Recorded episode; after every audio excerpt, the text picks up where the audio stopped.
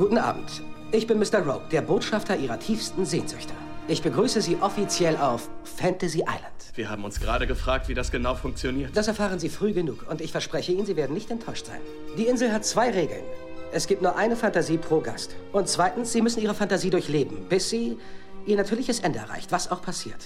Warum sollten wir das nicht wollen? Weil Fantasien selten so ablaufen, wie Sie oder ich erwarten, aber sie laufen immer genau so ab, wie sie sollten. Nicht einmal Sie wissen genau, was passiert? Das weiß allein die Insel. Ich bin nur Ihr demütiger Diener.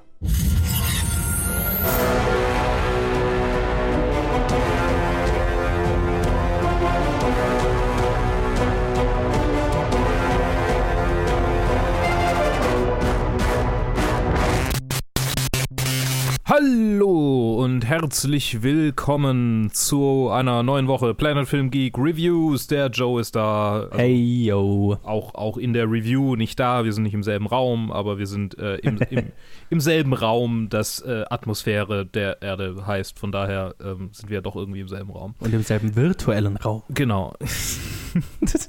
Apropos virtueller Raum, ähm, wir reden über Fantasy Island, ein Film, bei dem ich kurz gedacht habe, dass es um virtuelle Räume geht, weil ich nicht das Aha. Source Material kannte und äh, also ja.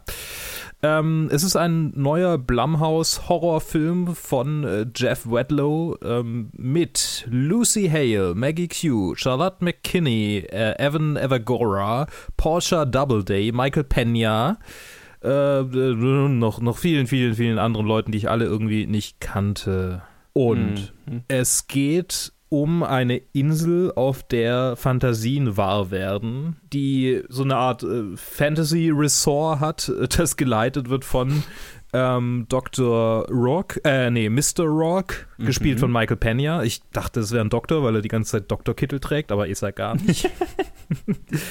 Und es basiert auf einer ähm, Fernsehserie aus den 80er Jahren. 70ern, glaube ich. 70er sogar, Aber, okay.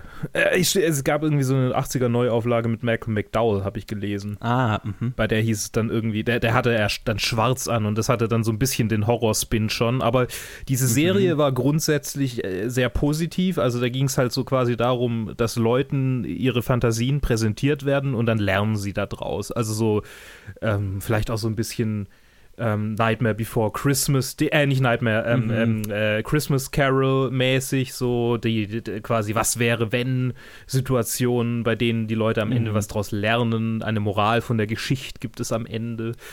Und dieser Film nimmt diese Prämisse und macht halt einen totalen äh, ho klassischen Horror-Spin draus. Also ja, ähm, wir erleben halt so die Fantasien dieser Leute und all diese Fantasien ähm, gehen irgendwann mal gehen Süden, wie man so schön sagt, auf Englisch und nicht auf Deutsch. ähm, äh, drehen sich halt irgendwann, äh, verwandeln sich in Albträume und äh, dann gibt es natürlich noch einen, einen Spin, äh, äh, also einen, einen Twist meine ich natürlich, Twist, nicht einen Spin, ja, einen, mhm. einen Twist gibt es auch noch ähm, und es gibt einige Jumpscare-Momente und das Ganze ist irgendwie so ein so ein typischer Anfang des Jahres Horrorfilm. Mhm. Ich musste Also, total äh, an, an Ding denken, ähm, den ich ja als sogar als einen der schlechtesten Filme des letzten Jahres dann abgestraft hatte. Ähm, wie hieß er? Ähm, Polaroid? Polaroid, genau. Der war ja auch am Anfang des Jahres 2019. Ja. Aber wie fandest du den? Ja, Film? es ist, es, es ist Februar, ne? es ist Februar, definitiv. Oscar-Season ist rum, die Blockbuster-Season hat noch nicht angefangen. Ja, es, es würden ein, werden ein paar Filme gedumpt. Es, du hast gemeint, es fühlt sich wie ein klassischer Anfang des Jahres Horrorfilm an. Das stimmt. Ich bin ja immer doch manchmal noch hoff, hoffnungsvoll bei so Anfang des Jahres Horrorfilmen, weil da kann schon durchaus auch mal eine Perle dabei sein. Aber das ist eher die Ausnahme. Ja, der Film war, war nicht gar nicht mal so gut, ne? nee. Ah ja, ich weiß gar nicht, wo ich anfangen soll. Also, Hast du ihn denn auf Englisch sehen können? ja, immerhin, immerhin. Okay, okay. Das hat vielleicht schon einen Ticken dazu geholfen, dass es ein Ticken erträglicher war. I don't know. Also, äh, ja, wir haben einen Cast an Leuten, die alle auf diese Insel kommen, weil sie quasi einen Contest gewonnen haben und jeder von denen hat im Vornherein eine Fantasie, eine, eine, eine geheime Fantasie in einem Fragebogen irgendwie ausgefüllt und dann erleben wir die so alle mit. Und ich hatte so das Gefühl bei dem Film, dass das ein Beispiel von einem Film ist, wo, glaube ich, vom Drehbuch her das Grundkonstrukt ganz solide ist, Mhm. nämlich irgendwie in, in, in eine Insel, die alle deine Träume wahr äh, werden lässt und dann so den, den Horrorspin, dass ähm, Ja, be, be, la Be Careful What You Wish For. Ne? Mhm. Hat man ja auch so schon oft gesehen, kann ja auch funktionieren. Nur fehlte diesem Drehbuch, finde ich, die, die, völlig die Kreativität. Einerseits, was die Fantasien der einzelnen Charakter, Charaktere angeht, ja. die so ja. ungefähr die durchschnittlichsten 0815 Fantasien sind, die ich in so einem Film erwarten würde. Ne? Also eine will sich an ihrer Highschool-Mobberin rechnen, rächen, einer wäre gerne Soldat, um seinem Daddy zu gefallen. Die zwei Frat Bros wollen einfach eine fette Party feiern und mhm. reich sein. Und eine Frau ist unglücklich, weil sie nicht geheiratet hat und kein Kind hat, so nach dem ja. Motto, so, ne? Das ist halt alles sehr, sehr klischeehaft und sehr, sehr klischeehaft umgesetzt noch dazu, ich meine, das geht ja aus dem einen, das eine geht aus dem anderen hervor, ist überhaupt keine Kreativität da, was die Charaktere angeht und deren Backstories. Jo. Also, äh, weil jede dieser Fantasien äh, entsteht aus einer Backstory, aber das sind halt so alle, alles schon die Geschichten, die ich in schlechten Teen-Horrorfilmen schon 10.000 Mal gesehen habe. Und genau das ist der Film, ein schlechter Teen-Horrorfilm. Dazu much. kommen noch so die, die zwei größeren äh, Schauspieler hier mit Michael Pena und äh, Michael Rooker rennt da irgendwo noch rum, die quasi durch den Film schlafwandeln, weil sie, glaube ich, relativ genau wissen, in was die sind. Und die Performances durch die Bank eigentlich gar nicht mal so stark sind. Was auch sicherlich mit daran liegt, dass halt auch einfach vom Drehbuch her nicht besonders viel hier geboten ist. Ja. So, jetzt kann natürlich so ein, ein 0815-Film, in dem es dann am Ende darum geht, dass die Leute, also dass, dass, dass, dass, ja, dass die Leute alle, also das, so bin ich in den Film reingegangen, dass die Leute alle, alle gekillt werden auf lustige Art und Weise. Ja. Kommt noch dazu, dass der Film natürlich PG-13 ist. Mhm. Ich weiß nicht, was er in Deutschland freigegeben ab ist, 12 oder ab, ab 16. 16 wahrscheinlich wegen ja. den Scare-Momenten. Ja, aber ab 16 er ist halt Wahnsinn, er ist halt unblutig. es mhm. ist, ist, halt einfach, also doch zu, zusätzlich zu der schlechten Story, schlechten Charakteren und schlecht gespielten Charakteren, hat er dann nicht mal den Achterbahn-Fun-Faktor, den so ein Slasher-Film, so ein mittelmäßiger Slasher-Film im Zweifelsfall noch haben kann. und dann ist halt so nicht mehr wirklich viel in dem Film, was, was einem positiv irgendwie ein, daran einfallen könnte, ich meine, mhm. er ist ganz okay, okay gedreht und produziert, I guess. Ja, also er ist, er ist, ähm, also äh, erstmal, was die Performances angeht, wo du meintest, dass Michael Pena da durch Schlaf wandelt, so wie ich das rausgelesen habe aus der Wikipedia-Seite, ich, ich habe nie irgendwas von dieser Fernsehserie gesehen, auf der es basiert, mhm. aber der Typ ist wohl immer so ein bisschen emotionslos, weil diese Rolle, ähm, dass er da halt irgendwie so zeitlos auf dieser Insel lebt und alle Leute durch die durch ihre Fantasien durchbegleitet, äh, das ist quasi so das Markenzeichen. So, okay, dann, dann finde ich es merkwürdig, dass man Michael Pena dafür kriegt, also ja, dafür holt. Das, das fand ich nämlich total weird. So, warum äh, quasi in dem Moment, ich wusste überhaupt nichts über den Film. So, ich habe geguckt, was kam ja. raus diese Woche. Du hast geschrieben, ich gucke mir den an, will den jemand mitmachen. Ich dachte mir, bevor ich das irgendwie allein film, äh, also einen Film gucke den, äh, und den allein review und du den hier allein reviewst, gucke ich doch, gucken wir doch lieber beide denselben Film, dann können wir wenigstens zusammen drüber reden. so, das war mein Prozess, diesen Film überhaupt anzugucken. Und dann habe ich gelesen, Michael Pena, als der Film anfing, dachte mir, oh cool, super, schön, ein bisschen, bisschen Spaß, ein bisschen, äh, und dann war es einfach so what? Also dieser Moment, was zur Hölle, der Schlaf wandelt ja nur hier durch. Ähm, der mhm. war schon da, aber zumindest hat's, erklärt sich so ein bisschen. Ja. Gut, Michael Rooker den habe ich erstmal gar nicht erkannt, um ehrlich zu sein. Echt? ja, ich habe kurz gebraucht. Ich meine, ich kenne ihn auch eigentlich nur als Yondu. Ich habe Henry nie gesehen. Mhm. Äh, was wollte ich noch sagen? Irgendwas wollte ich noch sagen. Ja, äh, es ist generell für mich keine gute Idee, einen Film auf Deutsch anzugucken. Das war dann das nächste Problem. Ja.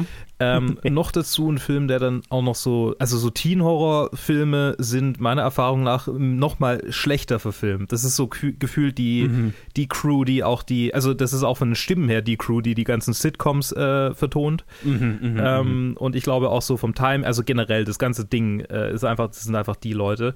Denn ich habe es auch schon in meiner Letterboxd Review geschrieben, die Synchronstimme von äh, dem Typ, der in diesem Film JD heißt, ist tatsächlich die Synchronstimme von JD aus Scrubs. Mhm. Und ich habe mich dann sogar so weit gebracht, dass ich mir eingebildet habe, der Typ, der seinen Bruder spielt, wäre von der Synchronstimme von äh, Turk vertont worden, was dann aber ja. nicht der Fall war. Aber es ist einfach so, auch der ganze Cast, das sind alles so Leute, ähm, die gibt's alle schon ewig und du denkst so, woher kenne ich den? Und jetzt gucke ich gerade, habe ich gerade so auf den, auf den einen B, haben die B-Seiten von denen ein bisschen rumgeklickt und ja, okay, so alle sind so, ach, daher kenne ich diesen Menschen. Ah, okay. Mhm. Ja. Und die Fans ein bisschen, also ist es ein bisschen traurig ja, eigentlich. So, keine Ahnung, die sind wahrscheinlich froh, so, ah, gut, ein groß produzierter Film, ein bisschen auf einer Insel sein, äh, Schauspielern, ich krieg meinen Paycheck Voll, ja. und dann gehe ich wieder heim.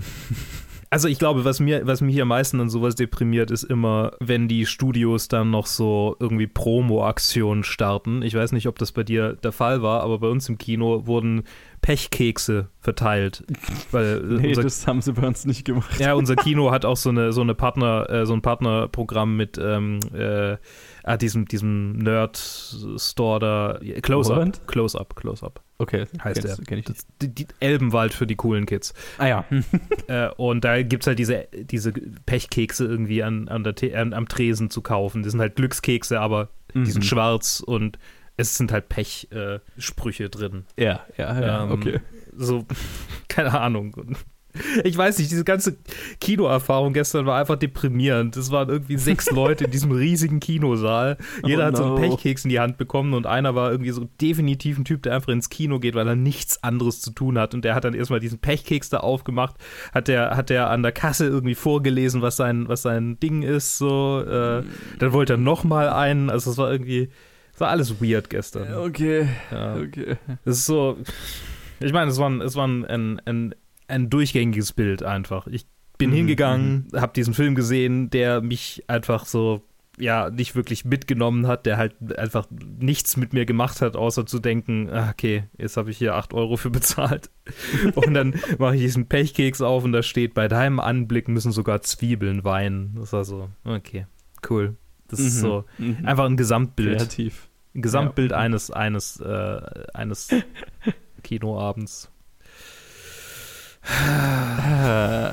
Es ist Ich nicht mein- gut, diese Filme allein zu sehen. Und ich hätte mich vorher vielleicht ein bisschen damit beschäftigen sollen. Ich glaube, in einer Gruppe wäre das ganz cool gewesen. Ein paar Mal habe ich so Stellen gehabt, wo ich einfach live hätte mitkommentieren können. Und ich glaube, dann wäre es ganz lustig geworden. So, da, da könnte man. Es ist ein Film, bei dem man sich gern nebenher ein bisschen unterhält und halt Ja. Witze über den Film macht, weil er ja, genau. doof ist. Ja. Ja, das wäre. Ja, es ist halt leider auch nicht mal so ein Film, der so schlecht ist, dass er schon wieder lustig ist. Er ist halt einfach. Man, man kann ihn lustig machen. Aber er ist nicht von sich aus so schlecht, dass er lustig ist. Das stimmt. Er ist einfach nur Ja, schlecht. ne? Also, Ja. der ist halt einfach so meh auf jeder Ebene. Also so, so, so, so plain, so Toastbrot auf, auf jeder Ebene. Das ist halt irgendwie, da ist kein, da ist kein Flavor, dass ich jetzt sagen würde, äh, betrunken mit Leuten ist der Film bestimmt lustig. Also, da, also kann man, kann man bestimmt schon machen und ein bisschen Spaß damit haben, aber da, da gibt es halt einfach weitaus bessere Kandidaten so, ne? Hm. Deswegen. Ja. Ich meine, ja, er hat, er hat, das habe ich wahrscheinlich auch schon bei, bei äh, Polaroid damals gesagt und bei jedem Film von dieser Sorte. Er erfüllt seinen Zweck. So, er ist ein Teenie-Horror-Shit. Er hat sein Budget irgendwie äh, locker reingeholt, bestimmt. Keine Ahnung. Also, das ist so, das, das wird mich stark wundern, wenn so ein Film irgendwie floppen kann überhaupt.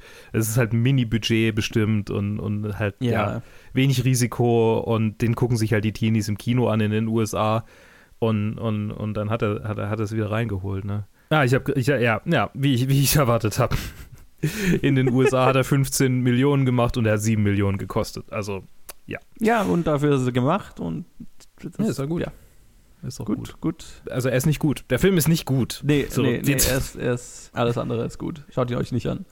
Das Ja. ist alles, was ich diese Woche so zu sagen habe. Und ich habe so mal durch den Release-Kalender geskippt. So letzte Woche war er auch schon so irgendwie mau. Ist das ein Moment, in dem wir versucht sein sollten zu sagen, bringen wir die Challenges zurück, äh, einfach nur um über diese, weil wenn das ist so eine Dürre bleibt, äh, dann Ja, wäre ich ja fast versucht, mit dir einfach ein paar Challenges durchzuprügeln. Statt, Ja, ich meine, so die nächsten Wochen kommt dann schon was Interessantes jede Woche halt so, aber halt einer, ne? Also nächste Woche ist dann Guy Ritchies neuer Film The Gentleman zum Beispiel. Ach, der kommt schon nächste Woche. Okay. Ja, ja, genau. Also es kommt, es sind dann schon interessante Sachen dabei, aber es ist halt schon so ein bisschen noch tote Hose. Wir, wir, können das, wir können uns das ja mal gemeinsam überlegen. Das ist, äh, ich, Ja. ich will einfach nur hin und wieder mal die Challenges erwähnen, um uns selbst Druck zu machen. Ich meine, übrigens, ja reden, reden wir mal drüber. Ja, übrigens habe ich gerade noch gesehen, Nicolas Cage hätte Mr. Rock, also äh, Michael Peñas Rolle äh, spielen sollen. Ha, das hätte, glaube ich, besser gepasst. Ja, aber er wollte nicht. Also, Ich meine, ouch.